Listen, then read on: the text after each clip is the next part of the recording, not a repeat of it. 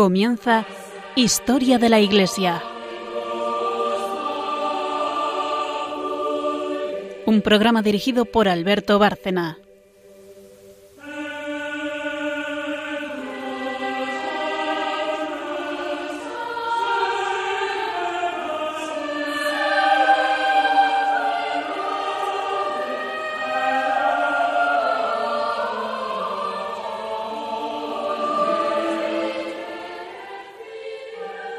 Buenas noches, oyentes de Radio María y de Historia de la Iglesia. Buenas noches, María Ornedo. Buenas noches. Buenas noches, Carmen Turdemontis. Buenas noches. Eh, como esquema del programa, siempre al empezar, eh, recuerdo a los que nos siguen y también se lo cuento a los que no lo hacen o nos, nos siguen menos, que empezamos hablando de historia, por supuesto, es historia de la Iglesia. Y esa primera sección la lleva Carmen. Eh, luego hay un santo, relacionado con el tema del día, que también lo trae Carmen, y hay una tercera sección que es magisterio, relacionado con lo que hemos visto en la parte histórica y a veces también en el santo que, trae Carmen, y esa tercera sección es de María Ornedo, que es la que elige todos estos libros, los textos, y en toda esta parte de Padres del Desierto y patrística, pues absolutamente todo, porque ha puesto a disposición eh, nuestra, en primer lugar nuestra, y desde luego de todos nuestros oyentes su biblioteca, eh, que es inagotable porque tiene sobre ese tema, eh, bueno, en realidad sobre teología y sobre temas relacionados muchísimo. Así que la mayor parte de lo que estamos leyendo, bueno, de lo que trae ella, es de esa biblioteca que, que tiene y donde dije. Así que esa es la tercera parte. Comentaremos también nosotros dos eh, cuestiones relativas al, magisterio, a lo que ella ha traído.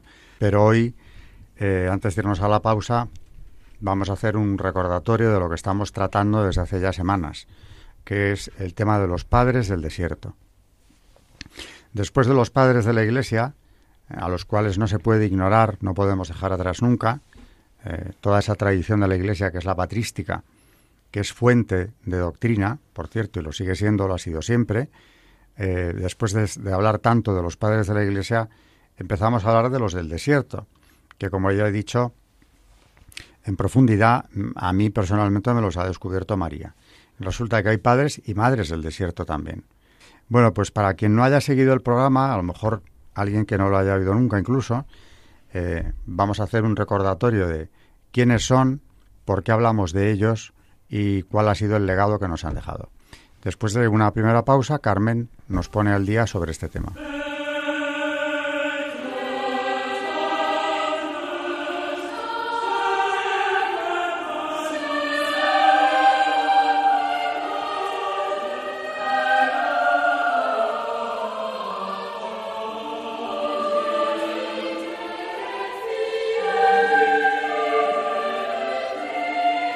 Están escuchando en Radio María Historia de la Iglesia, dirigido por Alberto Bárcena.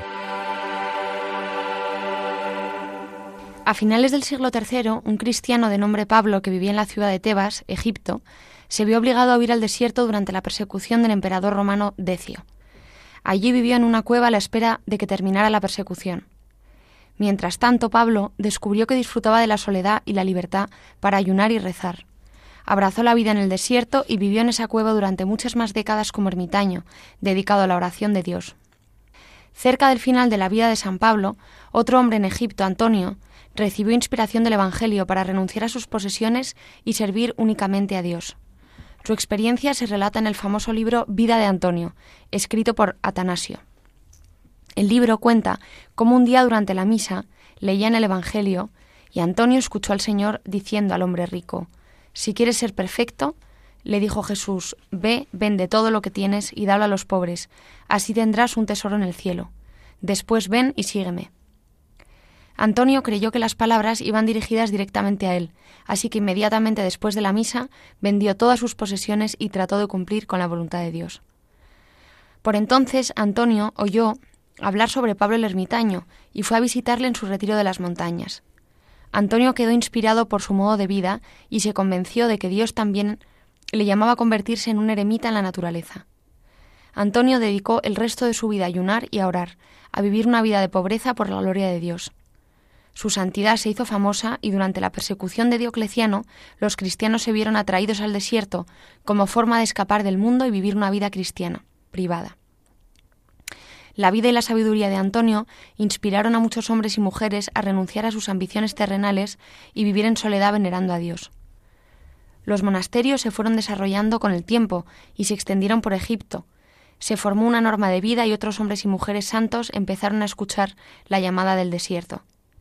Entre los primeros santos que desarrollaron este modo de vida y son considerados parte de los padres del desierto, y además de los cuales ya hemos hablado en numerosas ocasiones en este programa, están San Pacomio, San Mena, San Basilio de Cesarea, San Macario de Egipto o San Moisés el Etíope. Entre los que fueron notablemente influidos por este primer ascetismo están San Atanasio de Alejandría, San Juan Crisóstomo, San Hilarión y San Juan Casiano. Más tarde, San Benito desarrolló su propia regla monástica basada en los escritos de estos antiguos padres del desierto, como resultado de las órdenes religiosas modernas, pueden trazar su ascendencia espiritual hasta llegar a Egipto. San Juan Casiano fue uno de los responsables de traer a Europa la sabiduría de los padres del desierto, y fue entonces cuando su influencia llegó a alcanzar tierras irlandesas. En este momento, precisamente, se desarrolló la propia versión irlandesa del ascetismo, basada esencialmente en los escritos de Casiano y el ejemplo de San Antonio. Fue este ascetismo del desierto el que influyó a los monjes del siglo VI para navegar hasta la remota isla Skelling Michael, estableciendo un monasterio de chozas colmena que ha vuelto a la vida en, algunas escenas finales de algunas, de algunas películas últimamente. Aunque puede que la mayoría de los católicos no esté familiarizada con los escritos de los padres del desierto, su influencia puede sentirse por todo el mundo nos llaman a una forma radical de vivir el cristianismo que incluye ayuno, penitencia y silencio. En un mundo lleno de tentaciones terrenales y repleto de ruido, los padres del desierto son un faro de luz que nos llama a vivir de manera diferente. Aunque nuestra vocación no sea renunciar a todo y vivir en el desierto, los padres del desierto nos, nos desafían a hacer nuestros propios sacrificios diarios, a vivir de manera más sencilla y a dedicar tiempo cada día a la oración y el silencio. Bueno, en síntesis, eh, ese es el mensaje de los padres del desierto, el distanciarse del mundo. Eh, en su caso lo llevaron a cabo de una manera radical, por eso son del desierto, porque se alejan eh, de los hombres, se alejan de cualquier población y quieren una soledad perfecta. Carmen nos mencionado ya San Antonio y San Pablo, que son el motivo del cuadro famoso de Velázquez, que ya recomendamos en su día a visitar en el Museo del Prado, que son el origen, en principio, de la vida eremítica. Bueno, pues ese alejamiento era radical. Ahora, eh, no sé si en este programa o quizá en el próximo hablaremos de las eh, amas del desierto, las madres del desierto, que también, eh, también las hubo, y ahí nos explica muy bien una de ellas, Sinclética, cómo se puede ser ermitaño dentro de lo que cabe, ¿no? O cómo te puedes parecer en tu vida a los ermitaños en medio del, mundo. Eh, ¿Qué distancia tienes que tomar si no te permite tu vida alejarte del mundo? ¿Tienes obligaciones o, estás metido en algo que te impide romper con todo? Aunque también hay que decir que ellos fueron radicales, rompieron con todo y, como le pedía el Señor al joven rico, lo dejaron todo atrás. Pero hay una manera de vivir, como también nos ha dicho Carmen hoy, parecida a la de estos eremitas, que es cuando menos distanciarse buscar los momentos durante el día del silencio, de la contemplación de Dios, para acercarte a Él. Claro, no podemos comparar esto con la vida de estos, de estos ascetas de los primeros siglos del cristianismo, que vivieron años y años, décadas enteras, en, en pura contemplación. Pero nos han dejado ese mensaje que, como dice Carmen, recorre todo el mundo cristiano. Y ahí tenemos como ejemplo y gracias a Dios, pues todas estas órdenes de contemplativos y de contemplativas que viven en oración y en contemplación de Dios. Eh, Carmen, eh, perdón, María nos ha traído varios libros de distintos padres del desierto, también de alguna de las madres. Eh, y ahí es que van a salir todos estos temas, van a surgir todos ellos. La contemplación, la lucha contra las tentaciones, porque en otros programas ya lo hemos visto a los que se iban al desierto, eh, el demonio les tentaba de una forma especialmente feroz. Por eso, en el programa anterior, creo, en el anterior al anterior, hablábamos del desierto en relación con eh, el momento en el que Jesucristo se retira antes de iniciar la vida pública y es tentado allí por el demonio. Y otro de los padres podríamos incluirle como un precedente del desierto es San Juan Bautista, que también se retiró allí. Allí que buscan a Dios, alejarse del mundo. Y por supuesto, van a ser tentados de forma a veces incluso violenta por parte del demonio. Si eso le hizo al Señor, las tentaciones que conocemos por el Evangelio, a todos estos padres, a estos monjes del desierto, porque luego surge ya la vida cenobítica, eh, no les tentará menos, al contrario, serán objeto de una persecución diabólica muy fuerte. Bueno, hay tanto que hablar de ellos que es mejor dejarles la palabra y esa palabra de los padres nos la trae María en la tercera sección.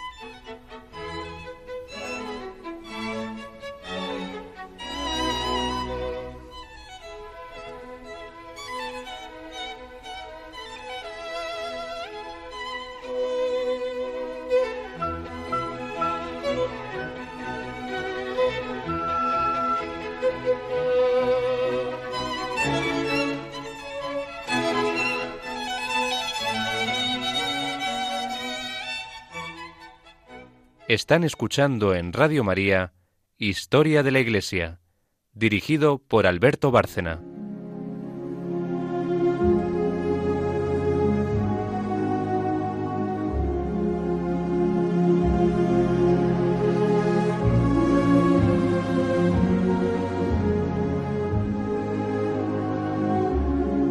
Santos en la historia de la Iglesia.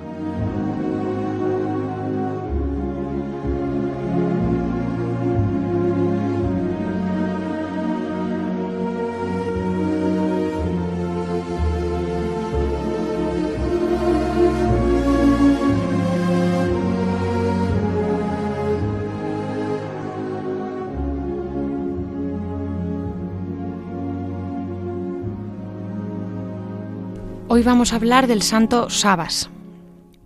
En el martirologio romano se dice de él que cerca de Jerusalén, San Sabas Abad, que nacido en Capadocia se retiró al desierto de Judea, donde fundó un nuevo estilo de vida eremítica en siete monasterios que se llamaron Lauras, reuniendo a los solitarios bajo un superior. Vivió durante muchos años en la Gran Laura, que posteriormente llevó su nombre, brillando con el ejemplo de santidad y luchando esforzadamente por la fe de Calcedonia. Esto es lo que dicen de él en el martirologio romano. Y sabemos que Sabas es el fundador de la llamada Grande Laura, al lado del valle de Cedrón, a las puertas de Jerusalén. Había nacido en Mutalasca, cerca de Cesarea de Capadocia, en el 439, y después de pasar algún tiempo en el monasterio de su pueblo, fue en el 457 cuando se trasladó al de Jerusalén fundado por Pasarión, pero este no satisfizo sus aspiraciones. Al contrario de muchos monjes que abandonaban su convento para correr a las grandes ciudades a llevar una vida poco edificante, Sabas, deseoso de soledad, durante una permanencia en Alejandría, pidió y obtuvo el permiso para retirarse a una gruta con el compromiso de regresar todos los sábados y domingos a hacer vida común en el monasterio. Cinco años después de regreso en Jerusalén, fijó su, domicilio en el valle de Cedrón, en una gruta solitaria, a donde entraba por una pequeña escalera hecha con lazos. Por lo visto, esa escalera reveló su escondite a otros monjes deseosos como él de soledad, y en poco tiempo, como en un gran panal, esas grutas inhóspitas en la pared rocosa se poblaron de solitarios pero no ociosos habitantes. Así nació la Grande Laura, esto es uno de los más originales monasterios de la antigüedad cristiana, Sabas, con mucha paciencia y al mismo tiempo con indiscutible autoridad, gobernó ese creciente ejército de ermitaños, organizándolo según las reglas de vida eremítica ya establecidas un siglo antes por San Pacomio. Para que la guía del santo abad tuviera un punto de referencia en la autoridad del obispo, el patriarca de Jerusalén lo ordenó sacerdote en el 491. Sabas, a pesar de su predilección por el total aislamiento del mundo, no rehuyó sus compromisos sacerdotales. Fundó otros monasterios, entre ellos uno en Emaús, y tomó parte activa en la lucha contra la herejía de los monofisitas, llegando al punto de movilizar a todos sus monjes en una expedición para oponerse a la toma de posesión de un obispo hereje, enviado a Jerusalén por el emperador Anastasio. Ante el emperador de Constantinopla, San Sabas puso en escena una representación de mímicas para demostrar con la evidencia de las imágenes coreográficas la triste condición del pueblo palestino, agobiado por pesados impuestos y uno en particular que perjudicaba a los comerciantes, pero sobre todo al pueblo. Cuando murió el 5 de diciembre del 532, toda la región quiso honrarlo con espléndidos funerales. En Roma, en el siglo VII, por obra de los monjes griegos, surgieron sobre el monte Aventino un monasterio y una basílica dedicados a su memoria, del que toma el nombre el barrio. Fue uno de los santos más influyentes y significativos del anacoretismo en Oriente.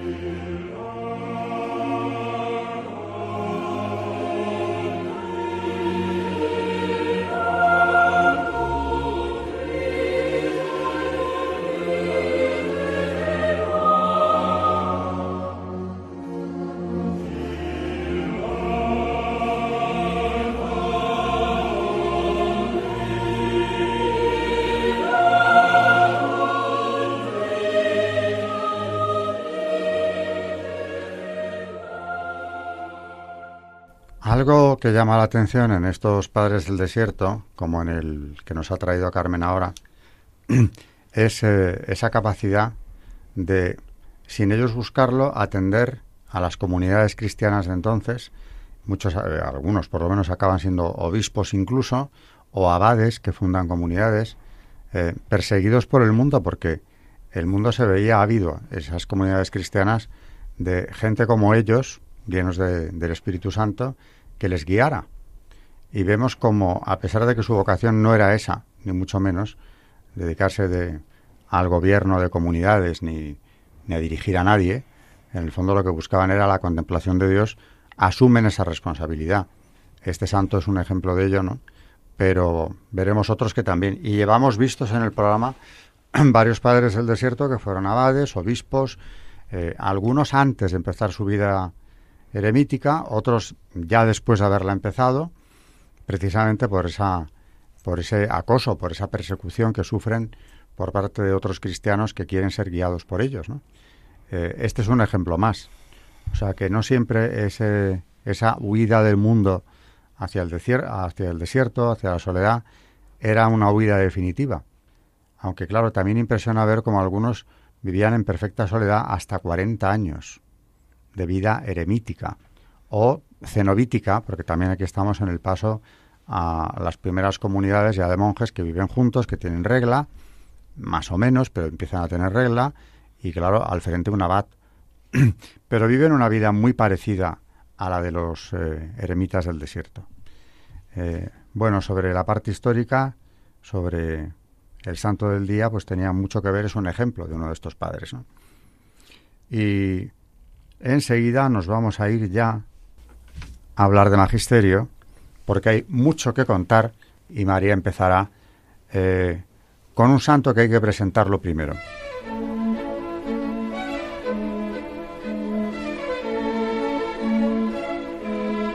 El Magisterio de la Iglesia.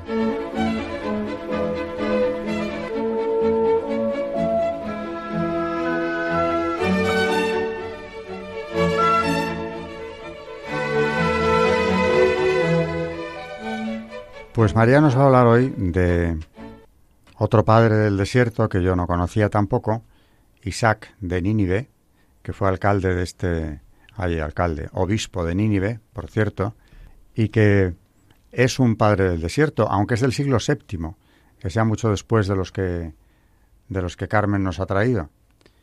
Pero, sin embargo, mm, a pesar de que él abrazó el nestorianismo, es decir, que en, en la figura de Cristo tiene cae en el error de ver dos personas, la divina y la humana, y de esto hablamos ya hace meses en el programa, bueno, o años, porque hablando de los concilios ecuménicos que se convocaron para hablar de la, de la Santísima Trinidad y de las herejías cristológicas, también tocamos el nestorianismo. Bueno, en la Iglesia Ortodoxa se le venera como santo y nosotros sabemos que es hereje en el sentido de que no tiene una correcta visión de Cristo, al ser nestoriano. Pero sin embargo, eh, la guía espiritual para quien quiera alejarse del mundo es verdaderamente asombrosa. Así que hoy tenemos un santo de la Iglesia Ortodoxa que no de la católica, pero que en cambio ha dejado un legado espiritual muy importante para quien quiera iniciar ese retiro eh, del mundo, siguiendo las virtudes, por supuesto, y, dándonos instrucciones prácticas muy concretas de lo que debe de hacer el, el que se aleja, el que busca a Dios en el desierto. Pues sí, dentro de, de sus escritos y dentro de las armas de la lucha espiritual, nos habla Isaac de Nínive de la vigilia.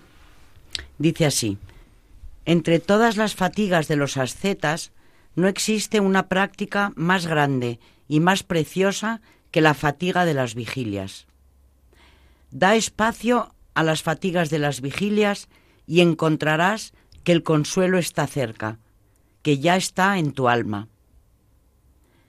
Dispón las cosas usando todos los medios precisos, de forma que cada día, entre el oficio de la noche y de la mañana, saques tiempo para esa meditación que te resulta útil para crecer en el conocimiento de Dios.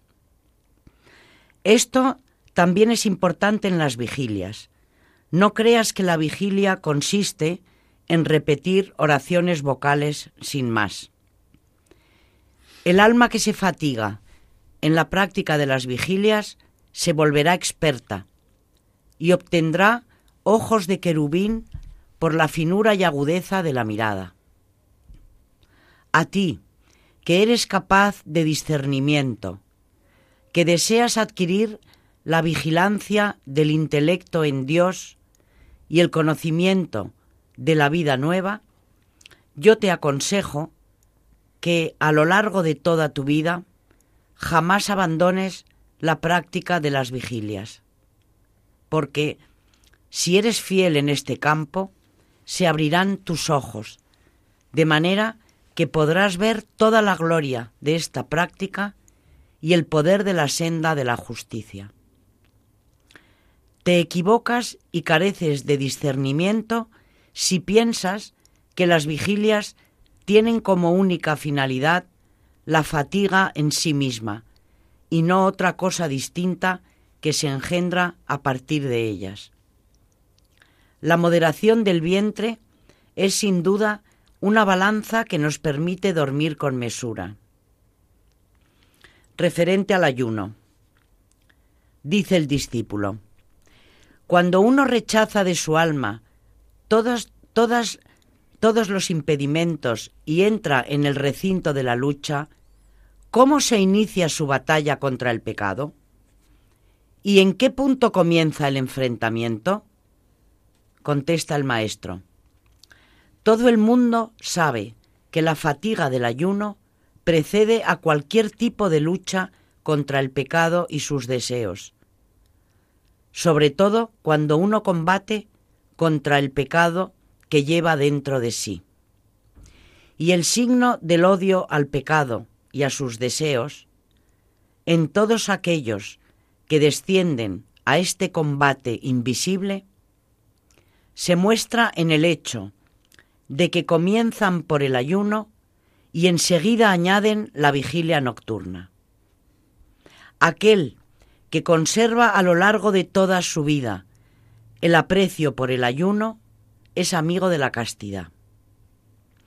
El ayuno es la morada de todas las virtudes, y aquel que lo desprecia pone en peligro a todas ellas.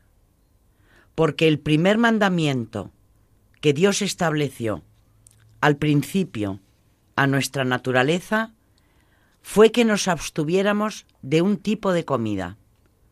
Génesis 1.17.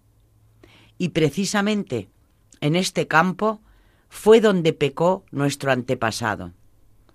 Por eso, los atletas del temor de Dios, cuando se preparan para poner en práctica sus leyes, comienzan su entrenamiento precisamente allí donde se produjo el primer daño.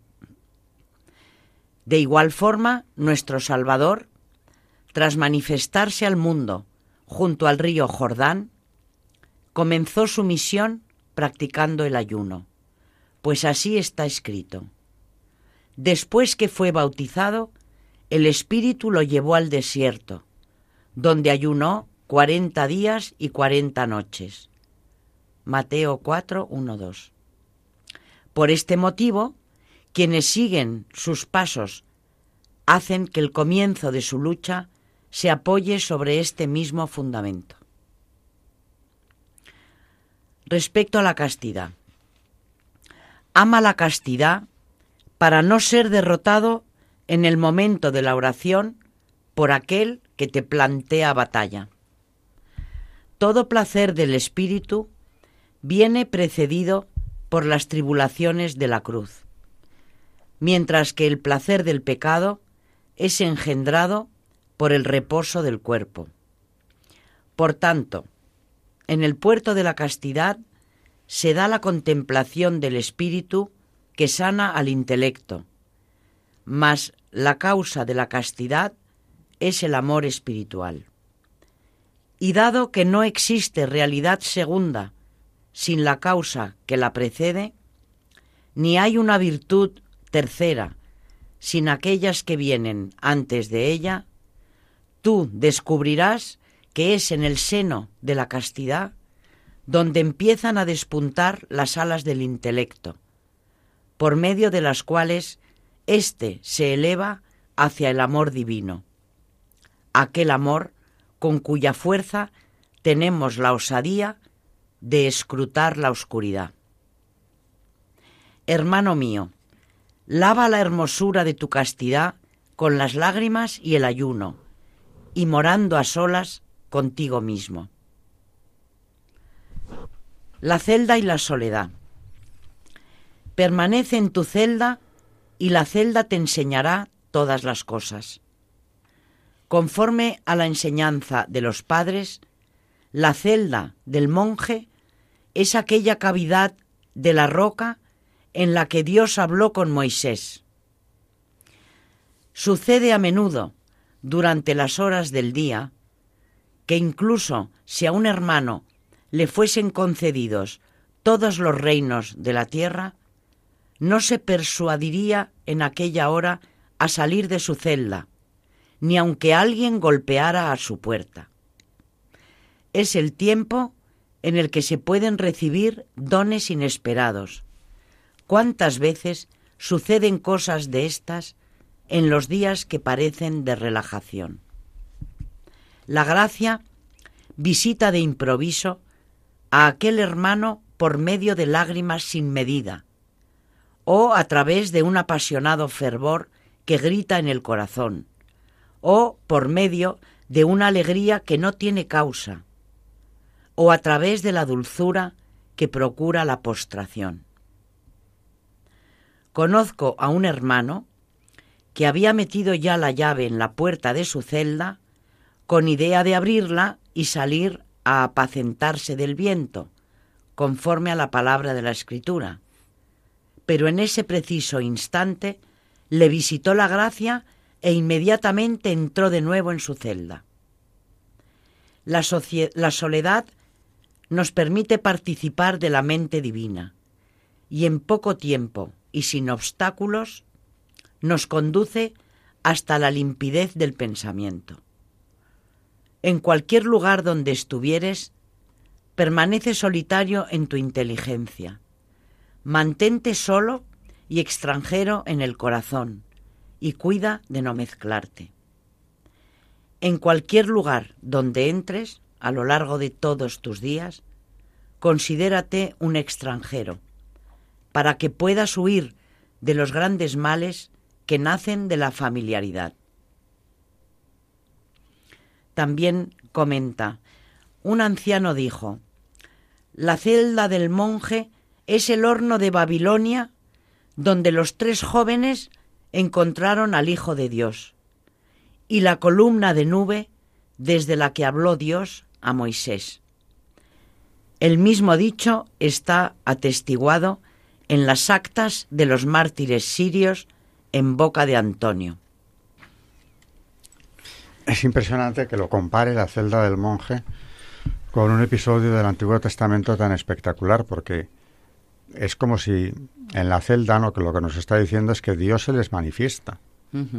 Como cuando es la columna de humo que guía al pueblo, ¿no? Eh, el monje, que desde una actitud escéptica pensaríamos que puede hacer el monje por mucho que rece metido en su, en su celda todo el día. Pues cosas que no imaginamos. O sea, las experiencias que puede tener un contemplativo en, la celda, como acaba de leernos María, son impresionantes. Por eso esa comparación eh, con la columna de humo o con el horno, los jóvenes en el horno en Babilonia, eh, me llamó la atención por eso, porque ves una simple celda y un, y un hombre dentro encerrado, pero lo que está ocurriendo entre el cielo y ese hombre es algo que no podemos imaginar y que nosotros, desde luego, en la vida normal no vamos a experimentar fácilmente. La verdad es que em, a mí me impresiona mucho lo que dice. Que bueno que estando en tu celda, estando apartado de todo, aparezcan lágrimas sin medida, apasionado fervor que grita en el corazón, una alegría que no tiene causa o una dulzura que procura la postración, que es verdad que hoy en día no se habla de postrarse. Yo es verdad que cada vez incluso en la iglesia, hombre, yo no digo que vayamos a postrarnos, pero actitud de, de adoración, pues yo la echamos en falta, ¿no? Que no... Es que no se reza igual eh, según la actitud o la postura del cuerpo que tengas. Eh, lo leí alguna vez, no es lo mismo estar rezando, aunque te creas que es, que es igual, eh, tumbado en tu cama, hombre, una cosa es una persona enferma que no pueda estar de otra manera, pero no es igual rezar en tu cama tumbado que estar rezando sentado en una silla o de rodillas, porque es distinto, o sea, el, recogimiento que te da la postura del cuerpo también ayuda, y esto lo sabían muy bien ellos. Bueno, ellos cuidaban todo eh, con un cuidado exquisito. Eh, la castidad, la gula contra los pecados capitales, desde luego, mm, están en guerra abierta. Y eso no solamente les mantiene en la virtud, sino que, claro, lógicamente les acerca a Dios. La postura es parte importante de la oración. Importante.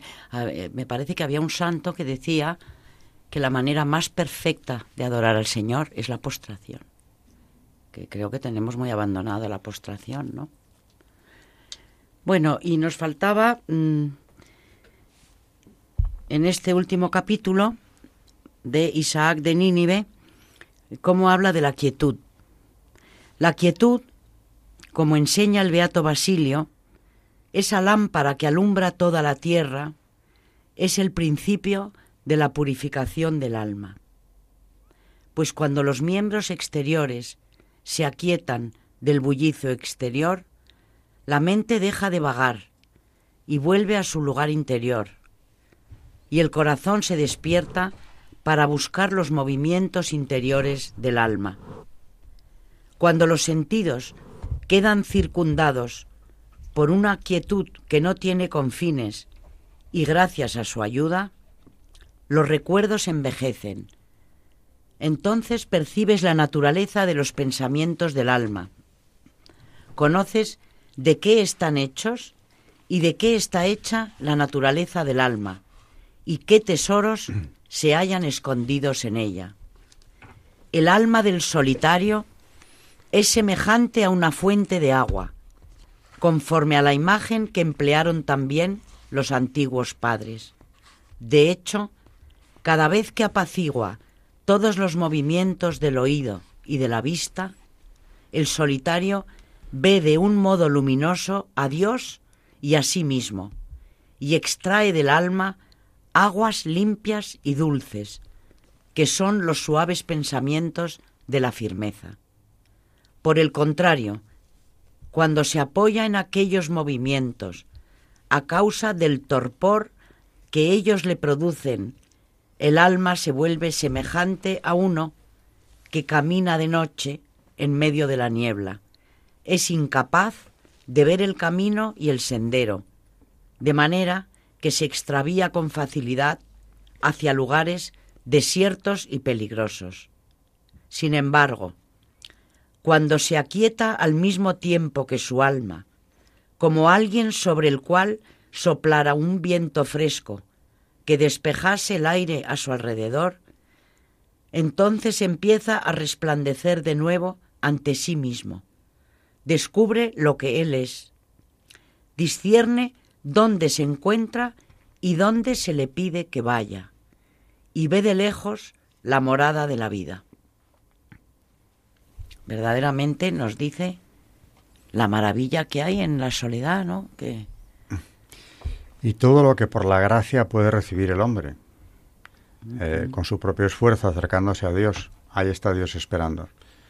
Eh, todo esto, esa transformación que nos acabas de describir, a través de las virtudes y de la práctica heroica de las virtudes, eh, nos acaba convirtiendo en otra persona, mucho más lúcida.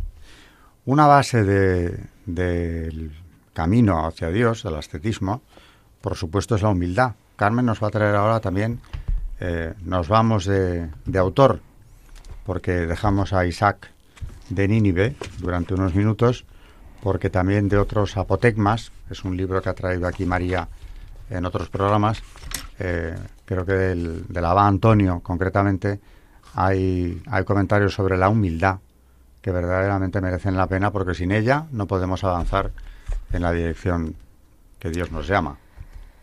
Pues como decías Alberto, en este libro de Apotegmas de los Padres del Desierto que solemos usar mucho en el programa, eh, por si nuestros mm, oyentes lo quieren, le quieren echar un vistazo, se llama Apotegmas de los Padres del Desierto, introducción y traducción de David González Gude, y es de la Biblioteca de Autores Cristianos. Y en el capítulo 15 eh, está el capítulo de la humildad, y hay algunos apotegmas eh, donde se habla de ella. En el primero dice, Abba Antonio escrutaba la profundidad de los juicios de Dios y preguntó, Señor, ¿por qué algunos mueren después de una vida corta mientras otros alcanzan una prolongada ancianidad? ¿Por qué unos carecen de todo y otros nadan en la abundancia?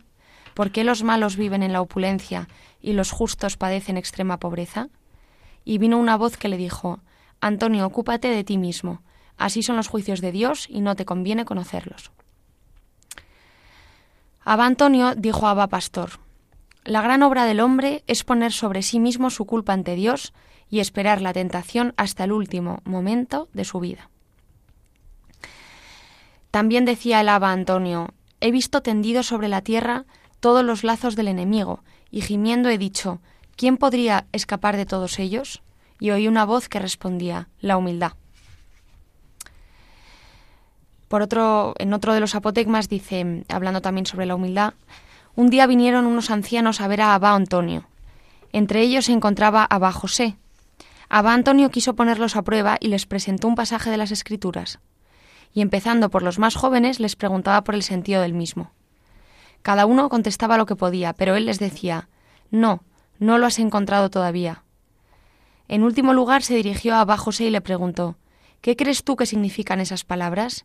Y él respondió, no lo sé. Y Abba Antonio le dijo, tan solo Abba José ha encontrado el camino al responder que no lo sabía. Otro de ellos dice, un día, los, un día los demonios acorralaron a Abba Arsenio, que se encontraba en su celda, y le hacían sufrir mucho. Acudieron los hermanos que acostumbraban a servirle, y estando fuera de la celda le oyeron gritar al Señor, diciendo, Señor, Señor, no me abandones.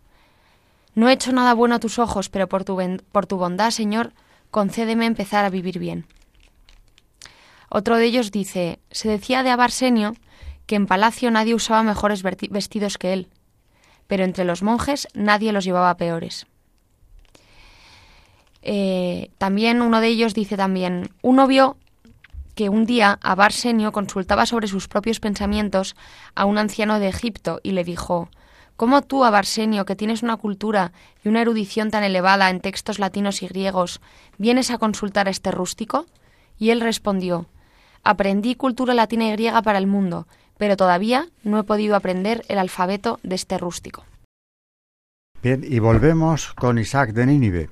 Eh, nos vamos al siglo VII con este obispo de Nínive que nos daba antes tan buenas eh, pautas para acercarnos a Dios a través de, la castidad, a través del ayuno, de la vigilia, a través de la negación de nuestras pasiones, de, nuestros, de nuestras inclinaciones. Es decir, es la imposición o la victoria del espíritu sobre el cuerpo. Vamos a, seguir con él porque María nos va a hablar ahora del fruto que da esta vida de, de ascetismo. Sí, dice, el fruto por excelencia de la vida en el espíritu es un corazón unificado, pues la división del corazón introduce en el alma el miedo. La prueba que atestigua la perfecta salida del mundo es la unificación, pero también el hecho de que uno desprecia de igual forma las honras y las deshonras, hasta el punto de que quienes le ven se burlan de él y le juzgan loco. Una persona así sabe acoger con alegría las cosas negativas, porque fruto del desprecio del mundo, es soportar la injusticia. Así, cuando se abate sobre ella una calumnia y no se entristece, es síntoma de que su corazón comienza a entrever la verdad. Un aspecto conectado con el fruto anterior y particularmente querido por Isaac es el don de las lágrimas al discípulo que le pide un signo por el que pueda reconocer que comienzan a manifestarse en él los frutos escondidos en el alma, Isaac le responde diciendo que es preciso hacerse acreedor del don de lágrimas abundantes y no coaccionadas. Hay lágrimas que queman y lágrimas que ungen. Las primeras son fruto de la compunción y de la angustia. Las segundas, por el contrario, proceden de la inteligencia y ungen el cuerpo, convirtiéndolo en bello y gozoso. Las lágrimas son una fuente escondida que emana del corazón. Y por eso ellas son una especie de frontera entre la corporeidad y la espiritualidad entre la pasibilidad y la pureza. Podríamos decir que son la espoleta y la vía de comunicación entre el cuerpo y el espíritu. Las lágrimas otorgan al cuerpo belleza y vida nueva, hasta el punto de hacer de los ojos una fuente bautismal. El llanto continuo es signo de que el alma ha experimentado en sí misma la esperanza que va unida a su práctica. También la pureza es un fruto.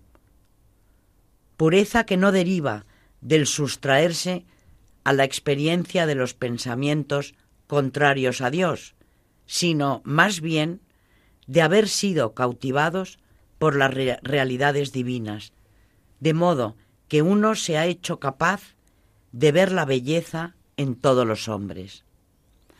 Otro fruto es la libertad, pero en la medida en que viene necesariamente precedida por la prueba. Guárdate de la libertad que precede a la esclavitud.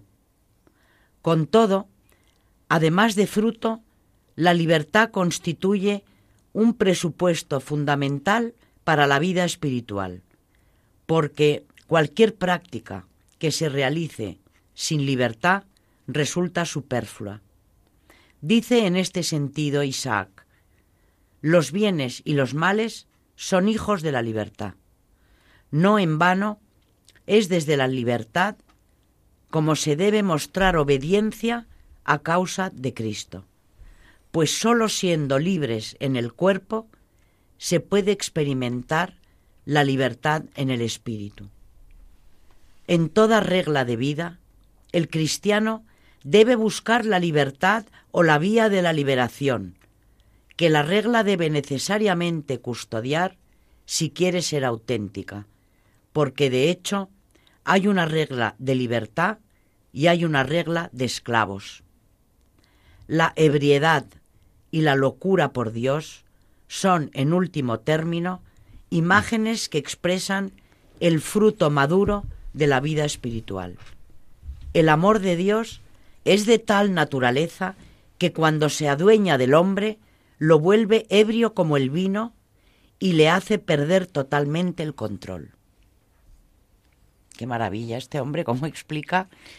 tiene una facilidad para explicar la experiencia mística o ascética, en este caso, eh, impresionante. Pero hay una cosa que he descubierto entre tus libros que yo creo que son, yo creo, unos apuntes que tú cogiste en alguna meditación, y es hablando de los padres del desierto, y precisamente de algo que experimentaban en el momento en el que ya algo les llevaba a alejarse del mundo y empezaban esa vida, esa vida de esfuerzo, esa vida estética, eh, que es el sentimiento del pecado. Yo creo que ya quien lo experimenta es que está dando un paso muy importante en esa vida hacia Dios, en ese camino hacia Dios, ¿no? Y me impresionó muchísimo. Eh, tanto que quiero que nos lo leas tú, porque esto no es de ningún libro, pero es un apunte que debiste coger a partir de, de, esa, raya donde hablas del arrepentimiento, del pecado, de lo que experimentan y de cómo Dios actúa en el que se arrepiente, ¿no? Sí. Dice, dejaban atrás a sus familias y solo traían sus pecados. Sus culpas les llevaban a pedir perdón, pero no sabían si se les habían perdonado estos pecados. Se sentían culpables. El arrepentimiento les llevaba a sufrir por Dios y al mismo tiempo Dios les consolaba. El arrepentimiento es un amor grande hacia Dios y la herida se cura con el puro dolor. El amor va creciendo y fortificándose en la medida que el amor que recibimos de Dios va creciendo. Y así, a medida que va creciendo el amor de Dios en nosotros, va decreciendo el fuerte sentimiento de culpa que hemos tenido a causa del pecado. Sí, además ellos eh, eh, experimentaban que verdaderamente el pecado era lo que, lo que más quita la libertad al hombre, lo que más coacciona al hombre y lo que más le hace sufrir. Y a la vez veían que, que a más perdón de Dios y a más consuelo que ellos iban experimentando, esa libertad iba aumentando. El hombre mm, iba siendo mucho más libre a medida que se, que se sentía perdonado de ese pecado tan, tan brutal y de ese sufrimiento tan fuerte, lleno de puro dolor, que eran el, el que experimentaban en ese, en ese silencio de vida. Y bueno, es como, como una imagen de la redención, ¿no? A través del sufrimiento, en este caso un sufrimiento que les lleva a unirse a Dios, porque lo que les hace sufrir es precisamente haberse distanciado, haberlo ofendido, ¿no? En ese dolor es donde está la curación del remordimiento, del sufrimiento que traen consigo, porque Dios con su amor les va eh, sanando, hasta que ya todo ese mal que hicieron, que a lo mejor les atormentaba durante años de su vida, empieza a desaparecer, porque Dios con su amor lo funde. Claro, eso es un camino larguísimo, pero parece mentira que decías tú ahora los hombres estos hombres del desierto, estos padres del desierto, eran más libres en su celda, en mitad de la soledad, de lo que habían sido muchas veces en mitad de una ciudad llena de gente, cuando parecía que disfrutaban de todos los placeres que la gente envidia normalmente. No eran libres en ese momento, estaban sujetos al pecado, que es una esclavitud. Y en esa celda eh, eran libres de verdad, se acercaban a Dios. De ahí que luego no quisieran eh, volver, al contrario, se aferraban a esa soledad. Y además que ya lo dicen eh, esos estas lágrimas que llegan en ese momento en que tú te has apartado del mundo, de todo, te, quieres encontrar a Dios y vas en el desierto, no solamente ya en el desierto físico, sino en el desierto de un sitio apartado en el que tú vas a encontrarte con Dios, que la maravilla es cuando llega em, esto que, hemos repetido ya dos veces, ¿no? Lágrimas sin medida, apasionado fervor que grita dentro de tu corazón, o una alegría que no tiene causa, o una dulzura. Es decir, todas estas cosas aparecen a la vez que esa sequedad del pecado que tú has comprendido que verdaderamente, mm, bueno, eres un, un gran pecador, porque no se te escapa que, que, bueno, que no has hecho más que meter la pata y que estás lleno y empecatado mm, hasta arriba, y que como Dios va con ese con un cuidado a ese alma en esa soledad llenándolo primero de dolor porque es un dolor horrible el cuando llega ya el hombre no a, a encontrarse consigo mismo y con su pecado dentro y a la vez con ese don de lágrimas y de y de, paz que te llena y esa alegría que encuentras y que yo creo que bueno, que nos están diciendo estos padres del desierto que tenemos que ir al desierto, ¿no? Para que nos pasen todas estas maravillas. Bueno, sin, irte tan lejos, eh, hace poco hablaba yo con una carmelita eh, del Cerro de los Ángeles y explicándole, pues hablando de, de, mi hijo Víctor, que estaba enfermo, encerrado en un cuarto, decía que el pobre me daba tanta pena porque era como un prisionero en una celda. Y ella me contestó, bueno, si le ve agobiado, dígale que lo que puede ocurrir en una celda no hay palabras para explicarlo. Fíjate. Como diciendo, depende cómo lleve el encierro en el que está. Claro. Y claro, la entendí, porque el fin, al final me estaba hablando de esto. Son las experiencias que tienen ellas o ellos, los contemplativos, eh, precisamente en su celda. De ahí la felicidad que transmiten, porque indudablemente cualquiera que tenga contacto con contemplativos lo que percibes de ellos es, una alegría enorme. Pues se nos ha ido el programa, así que no hemos terminado con el tema, ni mucho menos, pero vamos a continuar. Eso se lo aseguro porque tenemos tanto que comentar y ver, eh, tantos textos que traer aquí, que la, en el próximo programa, cuando nos toque dentro de, de dos martes, seguiremos con, con los padres del desierto y las madres del desierto. Muchas gracias, María Ornedo. Muchas gracias a todos y buenas noches. Muchas gracias, Carmen Turdemontis. Gracias a todos. Y muchas gracias a nuestros oyentes. Buenas noches a todos.